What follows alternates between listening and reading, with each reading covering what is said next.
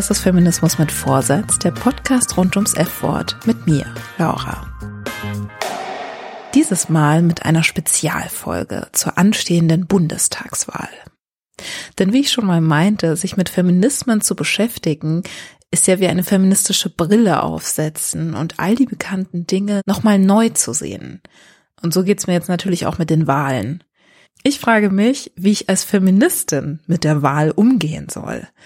Denn auch wenn ich parteipolitisches Interesse ehrlich gesagt noch nie so wirklich hatte und mir normalerweise der Valomat zu einer Entscheidung verhilft, habe ich mittlerweile ganz andere Forderungen als noch vor zwei Jahren oder vier Jahren auf dem Tableau als die, die im Valomat sonst so beantwortet werden. Und ich merke auch, ich will es einfach genauer wissen. Deshalb habe ich mit Hanna Göppert und Rosa Eckle von der Progresso-Maschine gesprochen.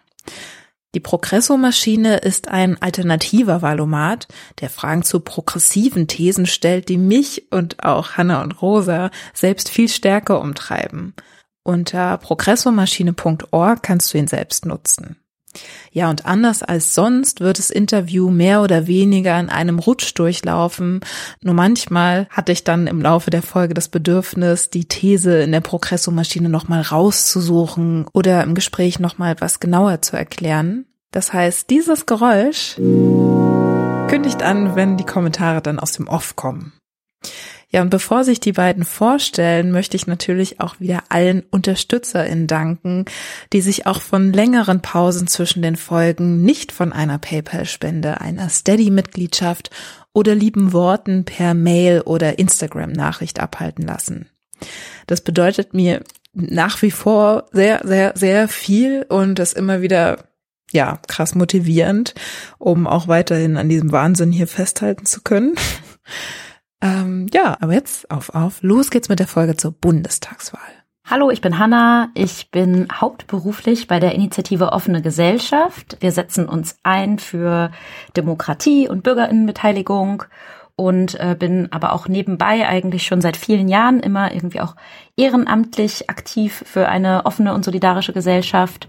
Und jetzt im letzten Jahr war so mein größtes Ehrenamt und mein Aktivismus die Progressomaschine. Ja, und ich bin Rosa.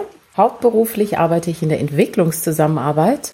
Ich bin bei einer strategischen Beratungsfirma, die quasi unterschiedliche Organisationen berät, hier in Deutschland, aber auch UN-Organisationen oder internationale NGOs. Und ich bin erstmalig ehrenamtlich so richtig aktiv und setze mich durch Inspiration von Leuten eben wie Hannah jetzt auch für eine solidarische und offene Gesellschaft in Deutschland ein.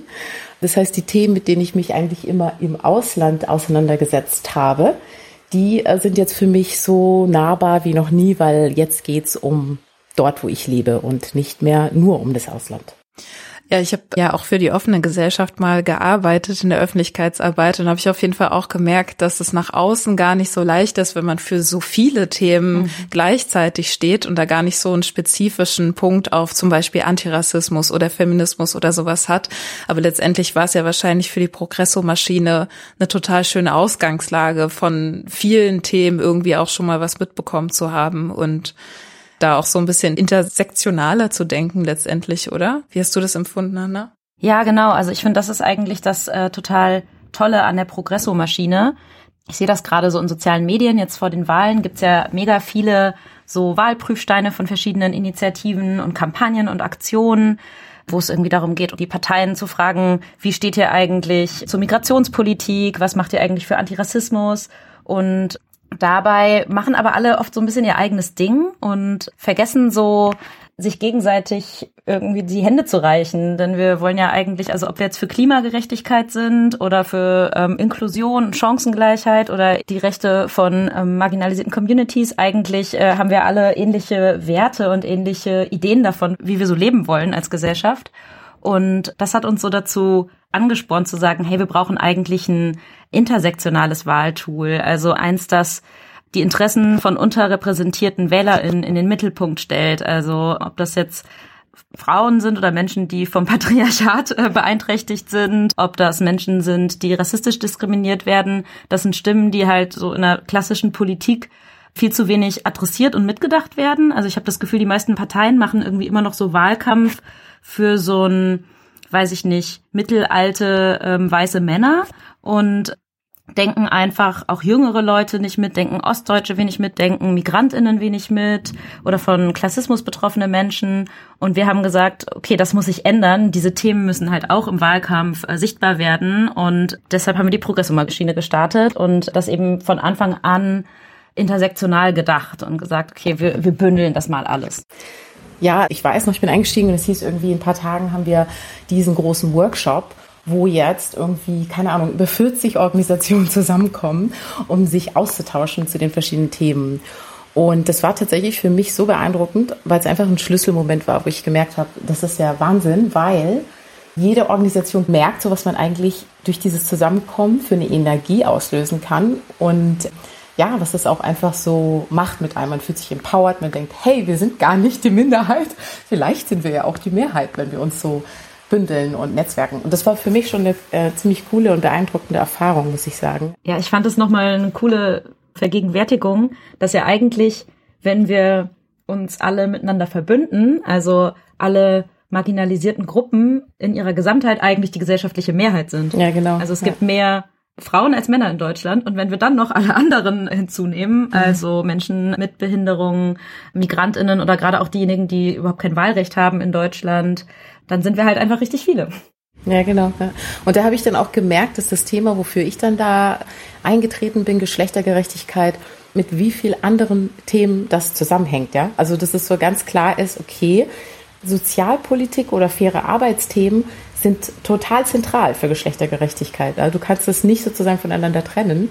Äh, Niedriglohnjobs hauptsächlich von Frauen gemacht oder irgendwie ja Minijobs, die nicht gut sozialversichert sind, hauptsächlich von Frauen.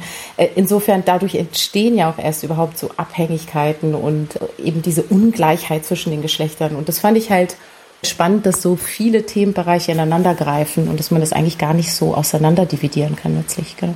Das fand ich zum Beispiel total bezeichnend, als ich nach den Forderungen von Alleinerziehenden geforscht habe und dann festgestellt habe, ach, da geht's eigentlich um bezahlbaren Wohnraum und bezahlbare Mieten und um ähm, eine gerechte Verteilung der Renten und um ganz viele Themen, die ich jetzt gar nicht als erstes mit Alleinerziehenden explizit in Verbindung gebracht hätte, sondern die halt so allgemeine, so Gerechtigkeitsthemen mhm. sind. Ja. Dann lass uns doch vielleicht direkt mal reingehen zur großen Frage, welche Parteien wollen das Patriarchat tatsächlich abschaffen oder was konntet ihr so in den Wahlprogrammen entdecken, was euch überrascht hat oder vielleicht auch gar nicht überrascht hat oder was das letztendlich mit euch gemacht hat, euch dann tatsächlich so genau auch damit zu beschäftigen? Ja, also es waren jetzt nicht immer nur Überraschungen dabei. Natürlich waren die, ich sag mal, wertekonservativeren Parteien, war klar, dass da einfach eher, wenn überhaupt, kleine Schrittchen in Richtung Gleichberechtigung vorgeschlagen werden und tatsächlich mehr so dieses Bewahrende und Status quo Bewahrende im Vordergrund steht. Spannend ist ja auch dann, wie das alles formuliert wird. Ne? Also man stellt eine Frage und natürlich sagt dann keiner der größeren oder Bundestagsparteien, nein, dafür bin ich nicht. Ich bin nicht für gleichberechtigte Chancen in der Arbeitswelt oder sowas. Aber wenn man dann so zwischen den Zeilen liest und sehr genau, dann bemerkt man, okay, da geht es darum, wir haben doch schon Gesetz und wenn nötig, passen wir das an. Also zum Beispiel das Entgelttransparenzgesetz, wo es darum geht, dass UnternehmerInnen verpflichtet werden sollen, halt die Lohnstrukturen ähm, zu veröffentlichen und auch halt Vorkehrungen zu treffen, um da zu einer Angleichung bei der Bezahlung zwischen den Geschlechtern zu kommen. Und ja, ich meine, es gibt zwar dieses Gesetz, aber es tut halt so wenig, ja, in der Realität. Es wird halt nicht wirklich umgesetzt, ähm, weil es einfach auch keine Sanktionsmechanismen gibt. Und wenn dann halt Parteien schreiben, ja, es gibt ja dieses Gesetz und falls nötig werden wir es verbessern, dann, dann weiß man schon, okay, da wird jetzt wahrscheinlich nicht der große Drive kommen. Ne? Und ähm, ja klar, das war bei den wertekonservativeren Parteien eher so. Bei den eher Mitte-Links orientierten, da war schon mehr, finde ich, ähm, an, an Bewegung zu spüren. Aber ähm, tatsächlich war das vielleicht so weniger überraschend. Während wir hier so selbstverständlich mit Begriffen wie links und rechts und konservativ hantieren, wollte ich nochmal darauf eingehen, woher diese Aufteilung in diese Richtungen eigentlich herkommt. Tatsächlich bezieht sie sich nämlich auf die französische Abgeordnetenkammer von 1814, wo vom Präsidenten aus gesehen auf der rechten Seite die saßen, die die aktuellen politischen und gesellschaftlichen Verhältnisse erhalten wollten, naja, und links die, die Veränderung forderten. Seither werden die Begriffe zum Teil sehr verwirrend genutzt. Da ist die SPD laut einem Artikel der Bundeszentrale für politische Bildung mal eine linke Volkspartei, die aber aus rechten Sozialdemokraten besteht. Und während Faschismus als Sammelbegriff für rechtsextreme Bewegungen genutzt wurde, gibt's mittlerweile auch jene, die linken Faschismus anprangern.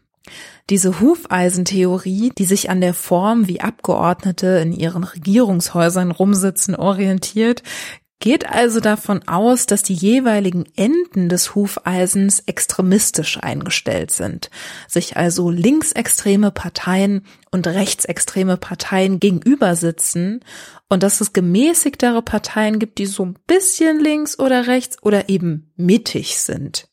Von diesen Extremen ausgegangen nennt sich die Hufeisentheorie deswegen auch Extremismustheorie. Ja, und diese Einteilung in Extreme wird komischerweise immer wieder beschworen, wenn es darum geht, dass Parteien dieser angeblichen Mitte nicht mit den Linken zusammenarbeiten können, denn die sind ja schließlich extremistisch, genauso wie die Rechtsextremen.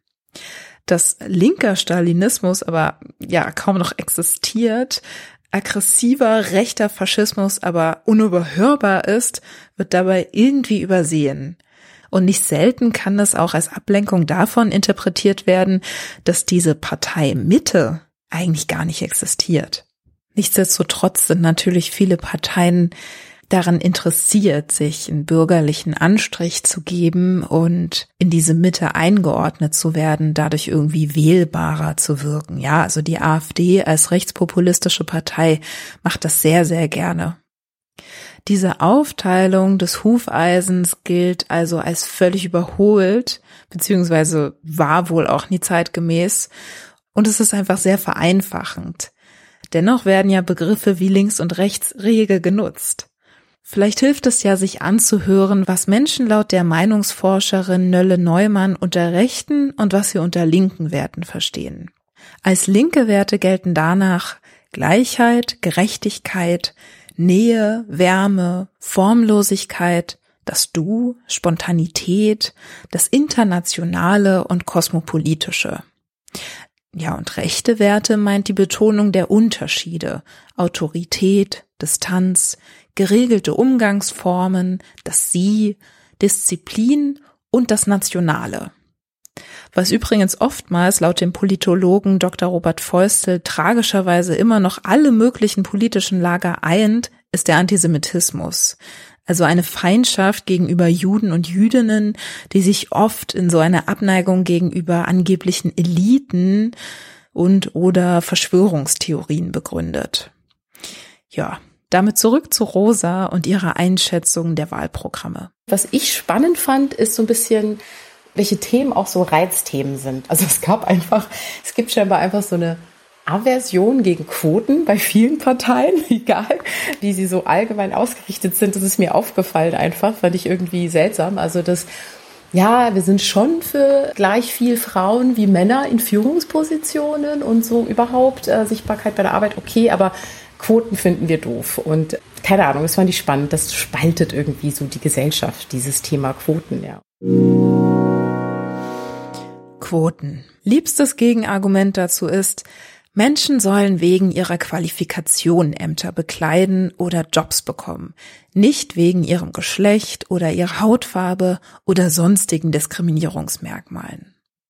Leider wird bei dieser Argumentation davon ausgegangen, dass aktuell also ohne Quoten, nach Qualifikation eingestellt wird. Ja, dass in all diesen männlichen Vorständen nun mal wirklich nur Männer das Zeug dazu hatten und Frauen, die statistisch gesehen in Schulen und Universitäten besser abschneiden, dann einfach, ja, ihre Qualifikation verlieren.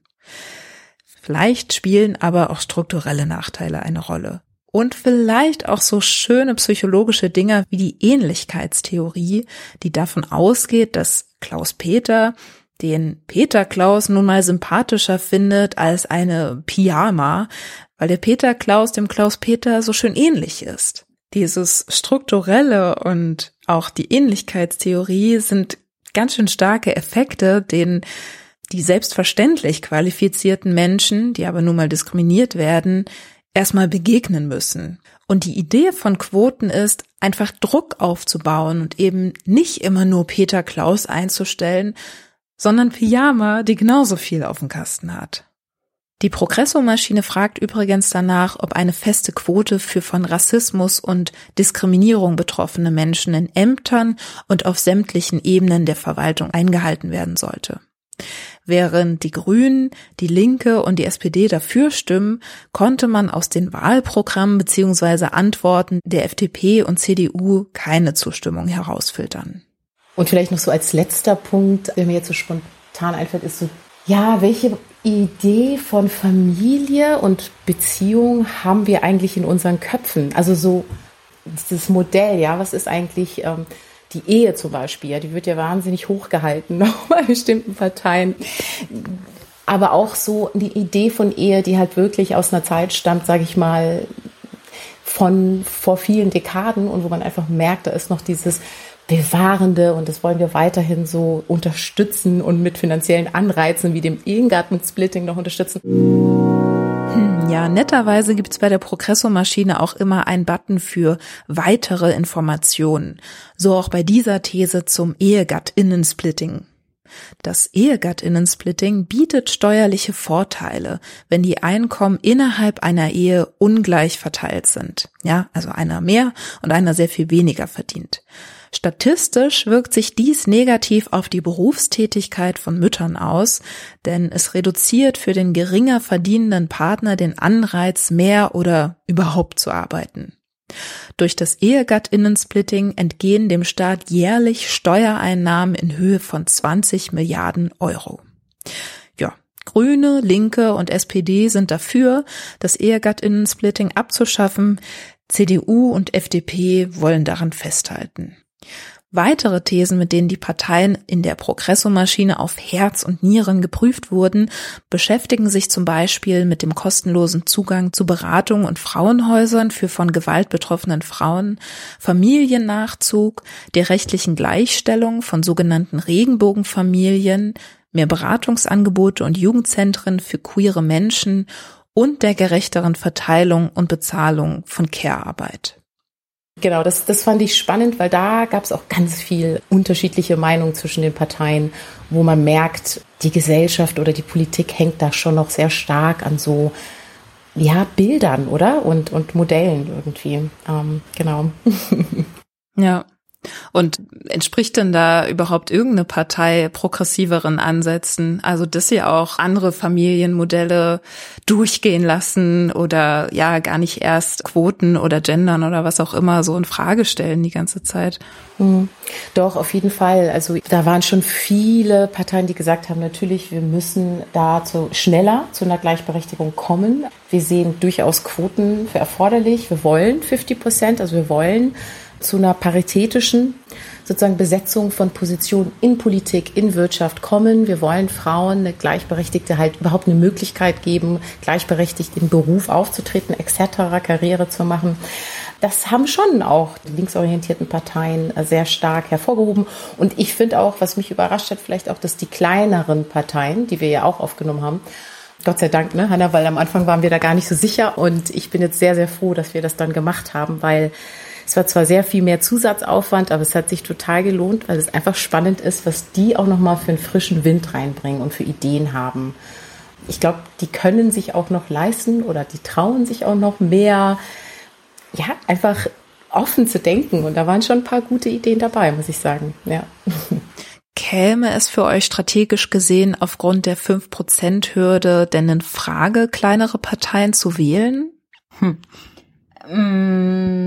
Nee, ich glaube, also ich will jetzt hier keine Wahlempfehlung abgeben, aber ich persönlich würde das strategisch nicht machen bei der Bundestagswahl, weil ich es wichtig finde, die progressiven Mehrheiten, die ich gerne im Bundestag sehen möchte, auch zu stärken und zu wählen. Ich finde, das ist zum Beispiel nochmal was anderes bei Kommunalwahlen oder bei Europawahlen, aber wo wir es jetzt konkret mit der Bundestagswahl zu tun haben, die Progressomaschine dreht sich ja rund um die Bundestagswahl, auch wenn wir hier in Berlin gleichzeitig noch ein paar andere Wahlen auf dem Zettel haben. Und da wähle ich auf jeden Fall Parteien, die es auch ins Parlament schaffen oder von denen ich, also es gibt ja auch die Parteien, wo es vielleicht so, die so auf der Kippe sind ähm, oder wo man sonst befürchten könnte, vielleicht kriegen die gar nicht die fünf Prozent. Aber ich fand es auch wahnsinnig bereichernd, die Wahlprogramme zu schauen, die Antworten zu schauen, auch wie die überhaupt irgendwie mit uns interagiert haben. Und würde auch sagen, dass, was mir auf jeden Fall aufgefallen ist, dass die kleineren Parteien, klar, die müssen keine Realpolitik machen. ähm, das heißt, die können sich auch irgendwie rausnehmen, vielleicht ein bisschen utopischer oder visionärer zu sein in ihren Wahlprogrammen. Da merkt man schon, ich würde sagen, bei den eigentlich auch Parteien, die sich selbst als links und progressiv irgendwie positionieren, dass da natürlich ganz schön viel auch Realpolitik drin ist und Einschränkungen und ähm, klar, das wird resultieren aus diesen ganzen Abstimmungsprozessen und Gremienarbeiten und was weiß ich, was Parteien halt so machen müssen, wenn sie in so einer Verantwortung sind. Ansonsten kann ich unterstreichen, was Rosa sagt. Was ich auch noch ganz interessant fand, wir haben auch kleinere Parteien dabei wie die ÖDP und die Freien Wähler, von denen ich ehrlich gesagt selbst gar nicht so viel wusste. Und dann habe ich mal recherchiert, wie die sich eigentlich selbst so beschreiben. Und die haben irgendwie eine stark ökologische Ausrichtung und sagen aber gleichzeitig, dass sie wertkonservativ sind. Und ich finde, das spiegelt sich auch in gerade in der Gleichstellungs- und Familienpolitik durchaus wieder. Ist mir auch aufgefallen, Hanna, das war für mich auch so eine ganz krasse Erkenntnis.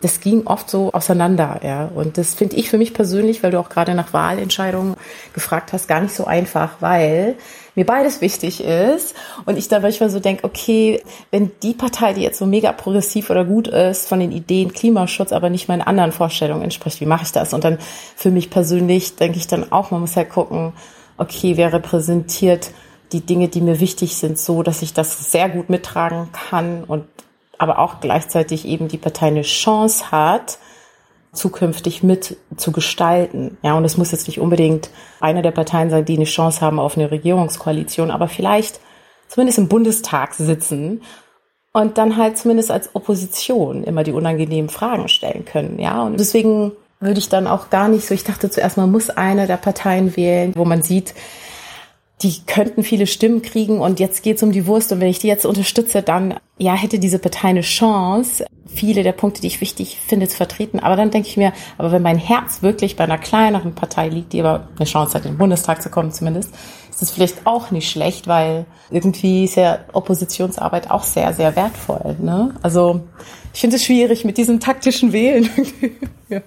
ja, auch wie ich meine, weil so ein Wahlprogramm ist ja auch erstmal so eine Art Manifest oder sowas. Also das ist ja erstmal ein schöner Katalog von, was man alles so machen will. Ja. Und was ich auch nochmal voll interessant finde, ist, was wird denn dann eigentlich umgesetzt oder was wird dann bei den Koalitionsverhandlungen irgendwie schnell vom Tisch geschubst, weil es dann im Zweifelsfall, wenn man die Option auf die Macht hat, doch nicht so wichtig ist. Und da bin ich dann halt auch über die Wahlen hinaus nochmal extrem gespannt. Mhm. Wie seid ihr denn bei der Erarbeitung von der Progresso-Maschine damit umgegangen, dass die Parteien ja auch eine Historie haben? Also die können ja behaupten, was sie wollen, aber das kann man ja erst so richtig einschätzen, wie ernst sie das meinen oder in welchem Rahmen, wenn man auch den Kontext sieht oder so ein bisschen, was bisher bei denen auch gelaufen ist. Vielleicht gab es da ja Diskussionen, Auseinandersetzungen dazu bei euch. Ja, als wir vor fast einem Jahr losgelegt haben mit dieser Idee, war eher so unser Startpunkt zu sagen, okay, wir wissen wirklich überhaupt nicht, was in einem Jahr ist, wenn Bundestagswahl ist. Das Einzige, was wir wissen, ist, dass nach 16 Jahren Merkel nicht wiedergewählt werden wird. Und dass irgendwie eine größere Veränderung, politische Veränderung ansteht. Und dass sich halt durch Corona auch super viele so gesellschaftliche Krisen nochmal zugespitzt haben, verschärft haben. Wir wissen, dass in den letzten Jahren die Bundespolitik es verpennt hat, den Struktur- und Klimawandel verantwortungsvoll zu gestalten, dass ähm, viele Krisen seit Jahrzehnten eben bestehen und soziale Ungerechtigkeiten immer größer werden. Und Deshalb geht es jetzt aber eigentlich um die Zukunft. Also es ist eine Zukunftswahl. Und genau, gerade die Fragen, die gesellschaftliche Minderheiten betreffen, aber auch natürlich diese ganzen Fragen rund um Klima und soziale Gerechtigkeit, das sind für uns ganz wichtige Zukunftsthemen und die adressieren wir. Und wir haben uns jetzt nicht so sehr damit beschäftigt, was, was die Historie der Parteien ist, als so, okay, wie positioniert ihr euch hier und jetzt und welche Idee von Zukunft habt ihr? Habt ihr eine Idee von Zukunft? Ähm, genau. Also aus meiner Sicht, ich, die Idee besteht, ja, es ist ja eine Initiative und ich bin gespannt, was sie noch alles auf die Beine stellt. Aber die Idee sozusagen dann zu gucken, okay, jetzt haben wir die ganzen Antworten der Parteien und was äh, machen die eigentlich jetzt daraus? Und das so quasi zu tracken oder zu verfolgen und dann quasi darauf aufbauen zu sagen, okay, wir schauen uns eben auch an, ne, folgen die Taten auch den Worten dann. Und jetzt für die, für die Progressmaschine aktuell haben wir uns eben auf die Antworten der Parteien, die wir natürlich aber auch hinterfragt haben, verlassen. Also wir haben schon auch nachgehakt, wo eben so wischiwaschi Antworten kamen, so zurückgeschrieben. Also ein Jein gibt's ja nicht bei uns. wir haben extra dieses Neutral nicht als Beantwortoption, sondern wie genau positioniert ihr euch jetzt und warum? Und wenn jetzt zum Beispiel eine Partei antwortet, ja, wir finden Klimaschutz oder Geschlechtergerechtigkeit wichtig, mit folgenden Einschränkungen, aber wir stimmen zu. Da habe ich tatsächlich und ich weiß, es ging vielen anderen, die äh, da als inhaltliche Expertinnen zu den verschiedenen Themen gearbeitet haben, ähnlich, dass die dann gesagt haben, nee, stopp. Das, ne-, das, das nehmen wir so nicht. Das äh, akzeptieren wir nicht einfach so, weil wir wissen, dass in den letzten 16 Jahren in dem Bereich nicht viel passiert ist. Und auf welcher Basis antwortet ihr bitte so? Und haben das dann schon zurückgespielt, ja.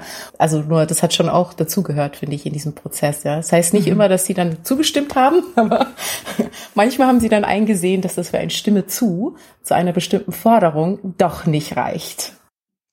Jetzt auf Grundlage der Erfahrungen, die ihr bei der Progresso-Maschine gesammelt habt, der Arbeit, die ihr dort geleistet habt und den Gedanken, die ihr euch gemacht habt, was würdet ihr denn sagen im Vergleich zur letzten Wahl?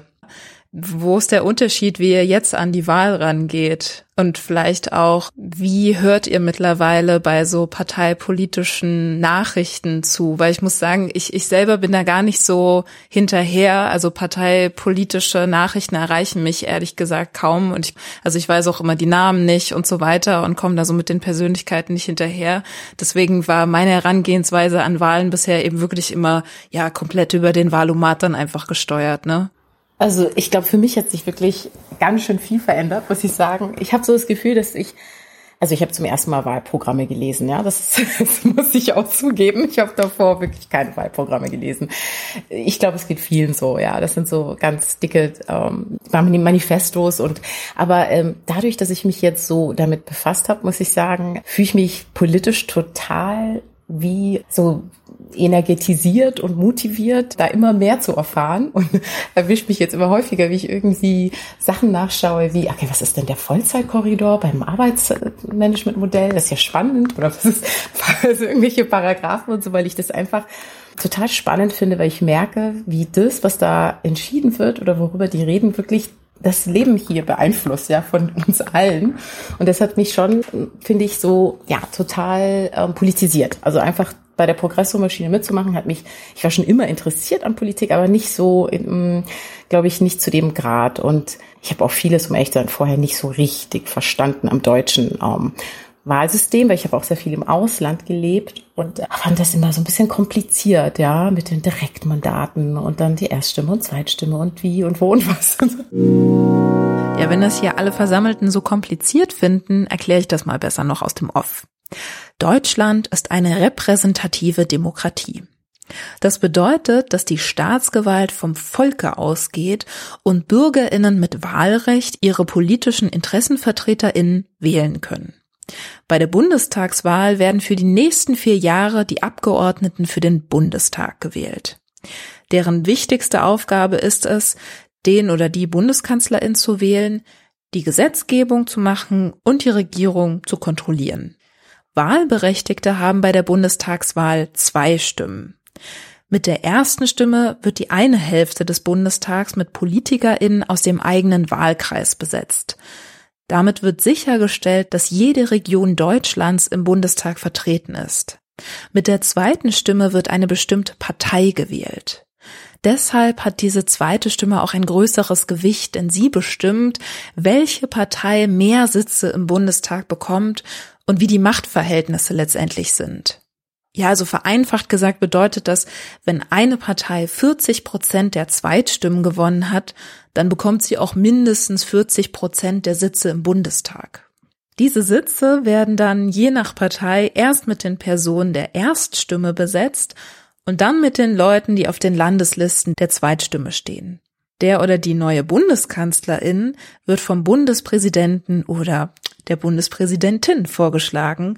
Meistens ist das aber der oder die Kandidatin, dessen oder deren Partei die Mehrheit im Bundestag hat. Dann muss nur noch die Mehrheit der Abgeordneten im Bundestag einverstanden sein. Und ähm, ja, jetzt habe ich mich irgendwie motiviert gefühlt, mich halt irgendwie damit auseinanderzusetzen. Also insofern, ich finde, wenn man halt sich irgendwie engagiert, egal wie fast wahrscheinlich, politisch engagiert, dann ja, man fühlt sich, als könnte man mitgestalten ein Stück weit und ist nicht nur Empfänger von Politik, sondern Mitgestalter von Politik. Und das wahrscheinlich spreche ich dir, also Hanna, das ist wahrscheinlich das, was du in deinem Beruf versuchst zu erzielen. Und, und ja, also ich muss sagen, bei mir hat es irgendwie so gefunkt. Ähm, ja. Freut mich. Aber es geht mir auch so voll. Ich merke vor allem, dass ich irgendwie jetzt diesen ganzen Wahlkampf viel aufmerksamer beobachte. Also ich laufe jetzt hier die ganze Zeit so durch die Stadt und gucke mir diese Plakate und Kampagnen ziemlich genau an und mhm. habe dann immer wie so einen inneren Abgleich mit diesen ganzen Thesen und Fragen und Antworten, die wir da gesammelt haben. Und ich stimme dir auch total zu. Ich finde es auch immer gar nicht so. Ich habe irgendwie Politikwissenschaften studiert und mache schon ewig irgendwie so politischen Kram und ich blick auch nicht durch, wie das eigentlich alles so genau funktioniert. Und jetzt hängen hier halt so viele Wahlplakate, weil halt irgendwie das Abgeordnetenhaus und die Bundestagswahlen und dies und das und jenes stattfindet und ich weiß gar nicht, wer eigentlich für was kandidiert und finde das irgendwie dann auch ganz, auch so, ganz spannend, so ein bisschen zu analysieren. Ah ja, wie gut kommunizieren die eigentlich, das, was die in diesen mega langen Wahlprogrammen aufgeschrieben haben, nach außen, weil diese Wahlprogramme sind schon sehr erhellend, wenn man sie mal liest, aber die liest ja keiner. Und es sind ja irgendwie 150-seitige PDFs und so wie, wie das sozusagen übersetzt in so eine knackige Botschaft auf dem Plakat. Voll interessant. Genau, das dachte ich nämlich auch. Also Wahlprogramme sind ja das eine, dann gibt's irgendwie noch diese Slogans auf Wahlplakaten und so weiter. Und dann gibt's ja auch noch mal diese ja, Personalpolitik, mhm. also was dann um die Persönlichkeiten, die dann vorne an der Front stehen, sozusagen mhm. gemacht wird. Was denkt ihr denn, wie beeinflusst ihr auch von diesen Persönlichkeiten seid. Also wenn wir es jetzt eben mit Annalena Baerbock und Olaf Scholz und ach, wie heißt er an? Armin Laschet haben. Vergessen. und ähm, die Leute drumherum, also verfolgt ihr das auch? Fühlt ihr euch davon irgendwie beeinflusst? Wie schätzt ihr das ein? Hm. Also ich muss ehrlich sagen, ich hab, ich, ich fand es ganz interessant, weil wir haben ja nicht natürlich nicht mit diesen Leuten direkt kommuniziert, sondern halt mit Bundesgeschäftsstellen und irgendwie völlig überforderten, zum Teil Referentinnen, die wirklich auch alle gesagt haben, Gottes Willen, wir kriegen so viel Anfragen und äh, bitte habt Geduld mit uns oder zum Teil auch dann eben nicht geantwortet und wir mussten sehr oft nachhaken. Ich will damit sagen, man merkt, es sind einfach Menschen, die da sitzen und diese sozusagen dieses parteipolitische Versuchen irgendwie zu kommunizieren und also ich habe dann in dem Moment irgendwie auch verstanden, ja, Annalena Baerbock oder äh, Olaf Scholz sind halt die Stimme nach außen und sollen das verkörpern, aber Parteien, das ist mehr als nur die Person da vorne. Und ich, ich finde es, um ehrlich zu sein, auch gar nicht mehr so cool, wenn so stark mit Image gearbeitet wird. Also wie jetzt bei manchen, die ich jetzt gar nicht nennen will, aber manchen Parteien, wo man das Gefühl hat, ganz ehrlich, irgendwie das schicke Foto von der Person und irgendwie wenig Inhalt, der dann weiter darüber hinaus vermittelt wird. Und das ist mir zu wenig. Hm. Ja, ich ähm, muss auch sagen, der, der, Wahlkampf in Deutschland schien mir in der Vergangenheit immer relativ wenig auf diese einzelnen Personen ausgerichtet zu sein. Auch gerade, ich war mal eine Zeit lang in den USA rund um die äh, Wahl von Trump. Und da ist das natürlich das komplette Gegenteil. Es ist halt hochgradig personifiziert Und es ist so dieses mega krasse negative Campaigning. Also eigentlich geht's nur darum, die Gegnerin oder den Gegner irgendwie fertig zu machen. Und ich finde es eigentlich immer ganz angenehm, dass das in Deutschland eher um Inhalte ging. Aber jetzt bei dieser Wahl habe ich das Gefühl, dass es sich schon so ein bisschen mehr zu so einem Personenwahlkampf hin verlagert. Und ja, weiß ich nicht. Ist halt irgendwie einfacher dann auf eine Art, irgendwie zu sagen, ah ja, hier guckt mal, hier hat Laschet wieder dies verkackt und jenes. Und ja, klar kann man irgendwie mitmachen, dieses Spiel. Oder dass ich dann halt denke, ach ja, ich fühle mich natürlich irgendwie auch von einer 40-jährigen Frau irgendwie mehr repräsentiert als von so älteren Männern. Aber vor allem durch die Progresso-Maschine angefeuert, weiß ich schon auch, dass es wichtig ist, irgendwie so dahinter zu schauen, hinter dieses reine, wer ist eigentlich mhm. der oder die Spitzenkandidatin und genau. äh, Außengesicht, so, weil da steckt ja viel mehr dahinter.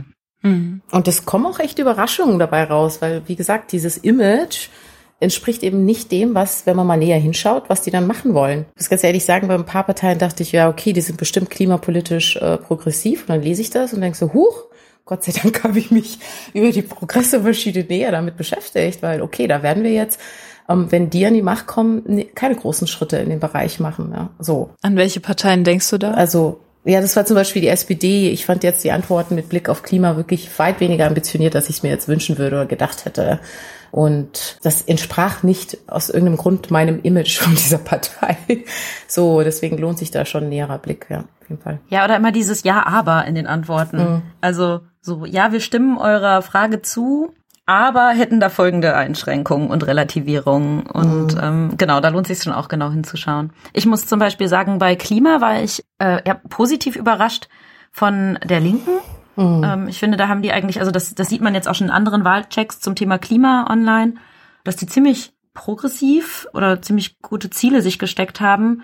Und das hatte ich immer irgendwie gar nicht so.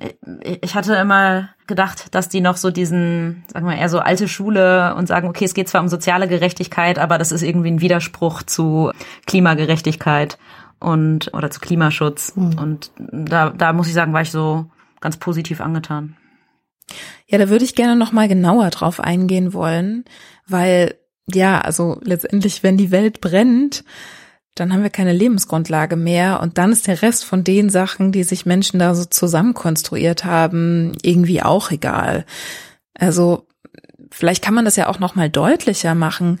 Wo wart ihr denn auf Grundlage der Wahlprogramme wirklich der Meinung, also das geht nicht oder es wird einfach sehr schwierig angesichts dessen, was da auf uns zurollt, wie die sich vorstellen, damit umzugehen? Ja, also ich, für mich ist das wirklich ein sehr drängendes Thema. Ich habe da echt so große Sorgen, weil das ist jetzt für mich, diese Wahl ist deswegen auch so, so eine wahnsinnige, wichtige Wahl. Ist wirklich eine Zäsurwahl, ja, weil ich glaube wirklich, es ist jetzt make it or break it. Also wenn die richtigen, quote und quote, also wenn bestimmte Parteien an die Macht kommen, also die Regierung stellen, dann haben wir vielleicht noch eine Chance, äh, unter zwei Grad zu bleiben. Und wenn nicht, dann sehe ich sehr viel negativer in die Zukunft, ja. Und deswegen, ich war dann eben bei manchen enttäuscht, also weil ich da mehr erwartet hätte. Ich war überrascht, wie gut und konkret die Linken sich positionieren zum Thema Klima. Natürlich die Grünen, die sowieso sozusagen einschlägig für das Thema stehen. Die ÖDP, die sich mit Umwelt befasst. Ansonsten fand ich aber auch viel, bisschen wenig, einfach sehr dünn. So, ja, wir gucken, dass wir irgendwann mal aus Kohle aussteigen, aber wir wollen uns nicht festlegen auf äh, wann. Und erneuerbare Energien, ja, wenn, müssen wir halt schauen, dass wir da so ein bisschen mehr machen. Aber also da fehlte mir ganz einfach die Dringlichkeit, die Konkretheit der, der Vorschläge oder es fehlte komplett fast, ja. Und das fand ich dann erstaunlich, dass es überhaupt noch Parteien gibt, die sich, wenn überhaupt, sehr oberflächlich mit dem Thema beschäftigen. Ja, wobei alle Parteien beschäftigen sich damit. Es ist natürlich überhaupt kein Nischenthema mehr, sondern es ist so das Thema und alle Parteien schreiben sich irgendwie Nachhaltigkeit und wir packen den Klimawandel an und da muss jetzt was passieren und so. Das behaupten eigentlich alle von sich. Aber was dann da konkret hintersteckt, unterscheidet sich halt sehr. Und ich habe auch das Gefühl, da werden so richtig unterschiedliche Philosophien oder so auch deutlich. Also eben von äh, Rosa, was du schon meintest, so noch einem vielleicht etwas tradierteren Gesellschaftsbild, das eben sehr auf Wohlstand und der Wahrung von bestimmten Privilegien und Wachstum und so ausgerichtet ist und was irgendwie noch nicht schafft, den Blick darüber hinwegzulenken und versucht, den Klimawandel als rein mit irgendwelchen technologischen Innovationen lösbares Problem zu sehen. Aber die Gesellschaft und unser Leben soll halt so bleiben, wie es ist. Und da habe ich eben bei anderen Parteien schon mehr die rausgelesen, naja, es, es geht halt auch um irgendwie einen massiven kulturellen Wandel. Und wenn wir nicht irgendwie auch unsere Wirtschaft massiv umbauen und eher Gemeinwohl fördern, statt irgendwie Gewinne und Wachstum, also dass da einfach schon so dieser dieser Shift in wir brauchen auch ein bisschen anderes Gesellschaftsbild, weil die Transformationen sind tiefgreifend, die lassen sich nicht mit ein paar Innovationen lösen.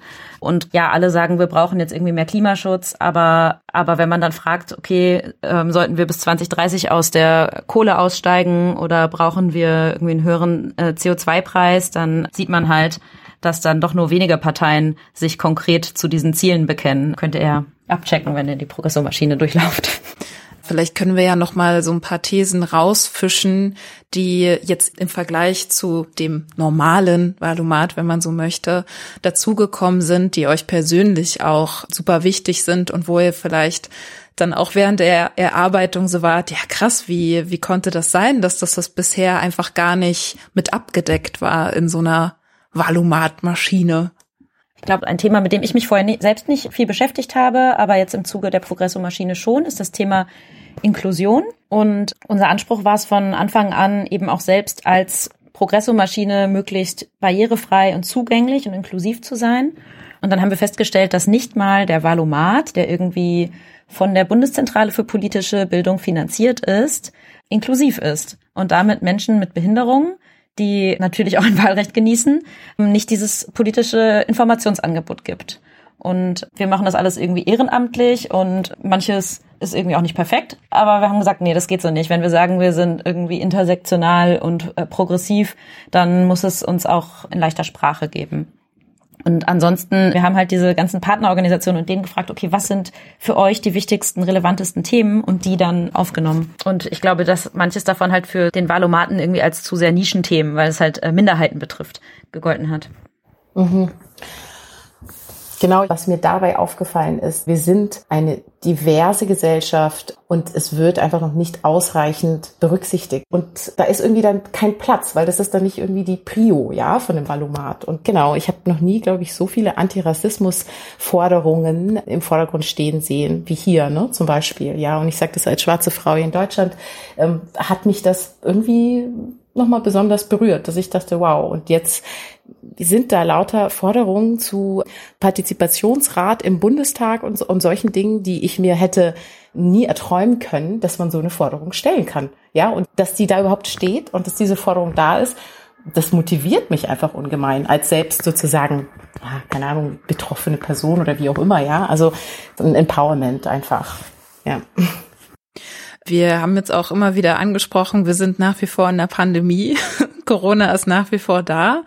Aber in den Wahlprogrammen, also zumindest im Wahlkampf, kommt es mir jetzt so vor, als gäbe es das gerade nicht. Also wir jetzt mal kurz Pause bis zur Bundestagswahl und dann können wir uns vielleicht wieder drum kümmern. Stand denn dazu was in den Wahlprogrammen, wie man mit dieser Pandemie umgeht? Ich habe mich ein bisschen mit dem Thema Wirtschaft und Finanzen beschäftigt, intensiver. Und da war die Pandemie natürlich irgendwie immer wie so ein Hintergrundrauschen da. Also natürlich, der Staat hat halt, ähm, hat sich wahnsinnig verschuldet durch die ganzen Wirtschaftshilfen. Wahnsinnig viele Menschen, gerade kleine UnternehmerInnen, haben sich auch verschuldet. Viele Menschen sind in Kurzarbeit gewesen. Dann ist natürlich das Thema so Pflegekrise durch Corona ganz groß geworden. Und das sind schon so Begriffe, die in den Wahlprogrammen auch immer wieder auftauchen und aus denen dann so die Parteien ihre unterschiedlichen Schlüsse ziehen. Die einen sagen, wir brauchen Steuererhöhungen für die Superreichen und die großen Erbschaften und die Vermögendsten, damit wir die Kosten der Pandemie gerecht verteilen können und nicht sozusagen die zukünftigen Generationen jetzt noch irgendwie jahrzehntelang das schultern müssen und wir keine Investitionen mehr in die Zukunft tätigen können. Genau. Das sind, würde ich sagen, eher so die steuerpolitischen Forderungen aus dem linken Spektrum. Und die anderen sagen, jetzt, wo alle unter der Pandemie gelitten haben, äh, dürfen wir auf gar keinen Fall Steuern erhöhen. So, und Das heißt, ja, das ist da, aber irgendwie immer in Verbindung mit den anderen Themen. Und ich glaube, oder ich glaube auch im Bereich Digitalisierung zum Beispiel, da ist es auch nochmal deutlich, da ist das natürlich, wird es viel aufgegriffen in Wahlprogrammen, dass die Pandemie sozusagen unsere Digitalisierungsdefizite in den Behörden oder in den Schulen ganz sichtbar gemacht haben und dass wir da was aufholen müssen. Das ist, würde ich sagen, auch was, was durch die Bank äh, über alle politischen Spektren hinweg alle Parteien sagen. Wenn man sich jetzt so gar nicht in all diesen Vorschlägen findet, in denen, in dem, was die Parteien sich vorstellen können, wisst ihr, wie man damit umgehen kann? Also es gibt ja natürlich die Möglichkeit, gar nicht erst wählen zu gehen. Es gibt auch die Möglichkeit, eine Stimme ungültig zu machen, wie auch immer das geht. Wie, wie, wisst ihr, wie, wie sich das dann verhält? Wie das dann abläuft damit? Also meine Idee wäre ja, wenn das wirklich so ist, dann würde ich dieses Privileg wählen zu dürfen, mit jemandem teilen oder versuchen an jemanden abzugeben. Zum Beispiel an eine Person, die in Deutschland lebt, aber kein Wahlrecht hat. Oder an Person, die noch nicht 18 ist, aber die noch viele, viele Jahre ihr Leben gut verbringen möchte. Das wäre so meine Idee. Mhm. Fände ich auch produktiver als sozusagen, wenn ich das richtig verstehe, ungültig machen, indem man halt, keine Ahnung, alles ankreuzt oder eben alles einmal durchstreicht und dann taucht man in der Statistik auf, dass man wählen war, aber es ist ungültig. Ich würde auch sagen, lieber was draus machen, ob es einfach eine kleinere Partei ist oder eine der, keine Ahnung, siegessichereren oder wie auch immer. Ich fände es auch schade, dass sozusagen diese wichtige Stimme nicht zu nutzen. Gerade mit Blick auf den riesen Herausforderungen, die wir jetzt gerade vor uns haben. Ja. Aber Hanna, da hast du mir schon eine perfekte Brücke zu meiner letzten Frage gebaut, weil das wollte ich natürlich auch noch ansprechen, dass es ja auch jede Menge Leute gibt, die dieses Wahlrecht gar nicht haben und vielleicht können wir jetzt nochmal Möglichkeiten sammeln, wie man seine Stimme aber auch anderweitig einsetzen kann. Also du meintest jetzt gerade schon, vielleicht findet man ja irgendwen, der eh keinen Bock auf Wählen hat, dann kann man den vielleicht mal drauf ansprechen. Aber gerade du, die ja in zivilgesellschaftlichen Organisationen vernetzt ist und Rosa, du bist das ja jetzt offensichtlich auch und hast dazu auch noch den Blick nach außen. Was wären denn sonst noch so Möglichkeiten, seiner Stimme da Gewicht zu verleihen, Ausdruck zu verleihen? Abgesehen vom Wählen? Also ich glaube erstmal nicht aufhören, das einzufordern, das Wahlrecht ganz konkret. Also ich finde dieser Grundsatz, alle, die hier leben, sollten auch hier mit entscheiden dürfen, total wichtig. Und es gibt einige Kampagnen jetzt auch zu den Wahlen, die genau das fordern. Das ist natürlich total cool. Und ja, auch abgesehen davon, natürlich kann ich irgendwie nur alle dazu ermutigen, dieses ganze große Spektrum an Sachen, die man so machen kann, um irgendwie sich politisch auszudrücken oder seine Rechte einzufordern oder irgendwie auf den Putz zu hauen, auch zu nutzen. Und da muss, glaube ich, jeder so rausfinden, was einem so am meisten liegt oder worauf man am meisten Bock hat. Ich war letztes Wochenende hier in Berlin bei der Unteilbar-Demo, die ja irgendwie auch einen ganz ähnlichen Grundidee hat, wie die Progresso-Maschine, nämlich diese ganzen verschiedenen Themen miteinander zu verknüpfen, statt sie irgendwie gegeneinander auszuspielen. Und habe da wieder gemerkt, dass das für mich auch immer so ein äh, empowerndes Erlebnis ist, auf so eine Demo zu gehen und zu merken, hey, wir sind ganz viele und ähm, wir kämpfen irgendwie gemeinsam so und das kann man ja in jedem Fall machen und kann auch irgendwie einfach eher so ein cooles soziales Event irgendwie sein. Und absurderweise kann man ja auch, wenn man kein Wahlrecht in Deutschland hat, in Parteien gehen und da mitgestalten. Ja. Man kann alles machen, nur nicht wählen. Man kann arbeiten, Steuern zahlen, Parteien gehen, aber bloß nicht wählen. Nee, also ich glaube, äh, man kann auch einfach seinen Bundestagsabgeordneten schreiben. So, ich, ich habe so gemerkt, dass dieses äh, nicht locker lassen und nachfragen und die Stimme einfach hörbar machen, dass das irgendwie was bewirkt oder man, äh, es fühlt sich so an, als könnte es was bewirken.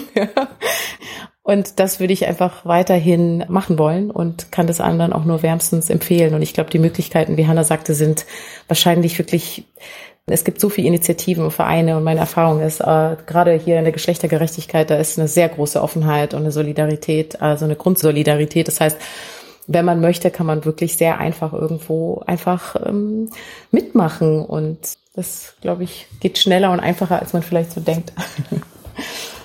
Sehr schön. Ja, dann danke ich euch jetzt erstmal für das Gespräch. Hat voll Spaß gemacht. Ja, fand ich auch. Sehr schön. Vielen Dank.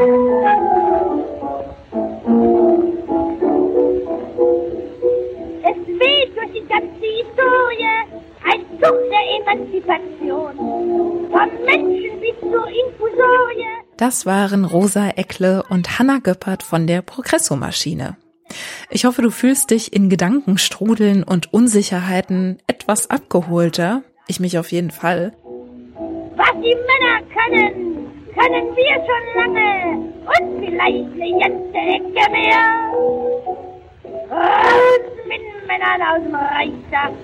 Oder und hast Lust, dich nicht nur durch die Thesen auf progressomaschine.org zu klicken, sondern auch ein bisschen die Antworten der Parteien durchzulesen. Ansonsten, die Initiative möchte ja, wie Rosa erklärt hat, auch weiter mit den Thesen arbeiten und schauen, was davon die Parteien tatsächlich umsetzen.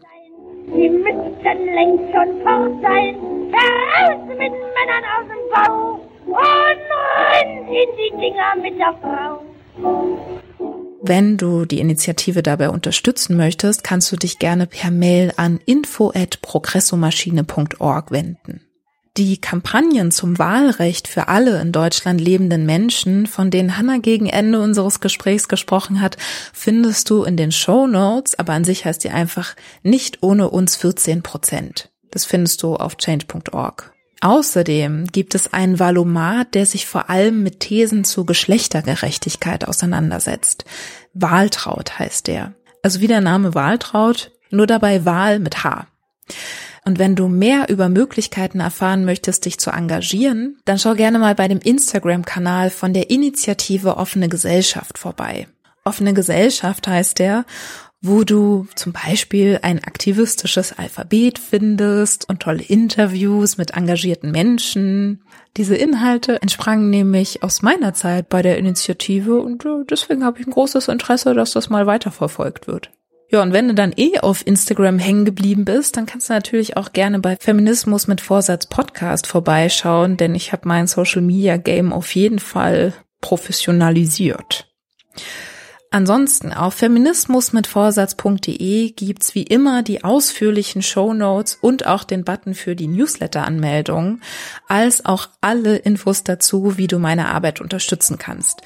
Sei es inhaltlich via Sprachnachricht oder finanziell über PayPal oder Steady. Ich danke Rosa und Hannah herzlichst, dass sie sich die Zeit für das Gespräch genommen haben und freue mich, wenn wir uns zur nächsten Folge hören, in der es dann wie eigentlich versprochen, wirklich um gleichberechtigte Elternschaft geht. Ich verbleibe, wie immer, mit feministisch vorsätzlichen Grüßen. Tschüss! in die Dinger mit der Frau.